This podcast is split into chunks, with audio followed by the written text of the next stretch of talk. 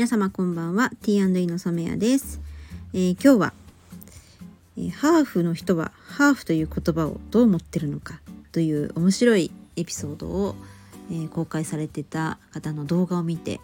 え思ったことをお話ししたいと思います、え私自身も、え父親がフィリピン人母親が日本人のハーフです。でハーフだからといって何か私がこう不都合があったかっていうとあんまり記憶になくて。うーん。まあ私からかは両親親からかはわからないんですけどあの幼稚園の頃に、えー、か行きは自宅からで帰りはあの祖父母の方の、えー、預かりでバス停が違うというか感じで、えー、通ってたんですけどでそのバス停をこう分かりやすくするために帽子にバス停のカラーの2個ボタンをつけてたんですよね。でそれってなかなかいないのであのそれを見たジャイアンみたいな男の子が「お前何2個つけてんだよ」みたいなこと言ったっていう記憶があるんですけどそれぐらいですかね。そうでもそれは特にそのこうハーフだからっていうことではないのであんまりだから感じたことがないんですよ。でその背景としてはこう祖父母がもともとはその国際結婚を反対してたっていう方たちなので、えー、孫にこう不憫な思いをさせたくないということで私にいろんな経験をさせてくれたんだと思います。例えばうん私はですね交通博物館が大好きだったんですよね。そうで興味があることに関しては本当にいろんなとこに連れてってくれて見たり聞いたり体験したりっていうのがこうじ本当に満足できてたなと思います。でえっ、ー、と私自身が社会に出た後なんかそういうチャンスになかなか巡り合えないというか、まあ、女性だとこう飲み会の席で女性らしい振る舞いをこう暗黙ですけど求められたりとかあとは、えーまあ、子育てしてからもこう子育て中は子供の面倒を見よ見ようみたいな。なんかそれも暗黙のなんかそういう空気みたいなのを感じてしまってなんとなくこう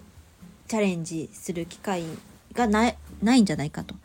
女性だからとか、えー、子供を産んだ母親だからっていうなんかそういうところを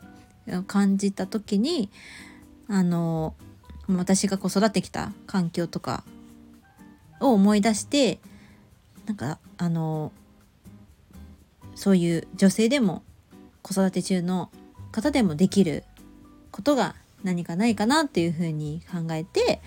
えー、仕事につなげていったのがこ今の形になっています。でそこからいろいろとこう展開していく上で本当にたくさんの人のご縁に恵まれてでボランティア活動ではこう施設の子だったりとかあとはこうイベントではあのいろいろこう障害のある方とかそういう方とかもこう活躍できるようなものにしたりっていう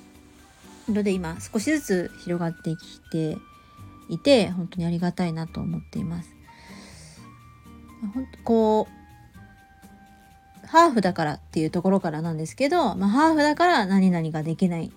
のとか、えー、女性だから何々しなきゃいけない、うん、子育て中のママだからこうしなきゃいけない、えー、障害があるからとか、えー、施設にいるからとかなんかそういうこうバックグラウンドで何かのチャンスがなくなるっていうこと自体がなんかこうフェアじゃないっていうふうに私自身が思ってしまうのでなんかそこが本当に今やってる全てのことの原動力になっているのは事実でこうだからこそこう何やってるのっていう逆にたくさんやってるねっていうふうになんかわからないっていうことも言われるんですけどまあ、一人でも多くの人にそういう体験とかがあったらいいなっていうふうに思っているところでございます。まあちょっとこう私が仕事をちょっと抱えちゃうっていうこう欠点もあるのでそこは本当に直していかなきゃいけないなというふうに思ってるんですけど、まあ、その背景としてそういう思いがあるっていうところはこう私も言葉にしてお話ししておいて、まあ、自分のこう気持ちそして残したいと思ったのでちょっと今回ラジオ収録してみました。はい、ちょっと取り留めのないお話になってしまったかもしれないんですけどちょっとたまにはあのプライベートなところも少しお話できたらいいなと思っています。はい、ということで今日は、えー、こんな感じで終わりたいと思います。ではまたお会いしましょう。さようなら。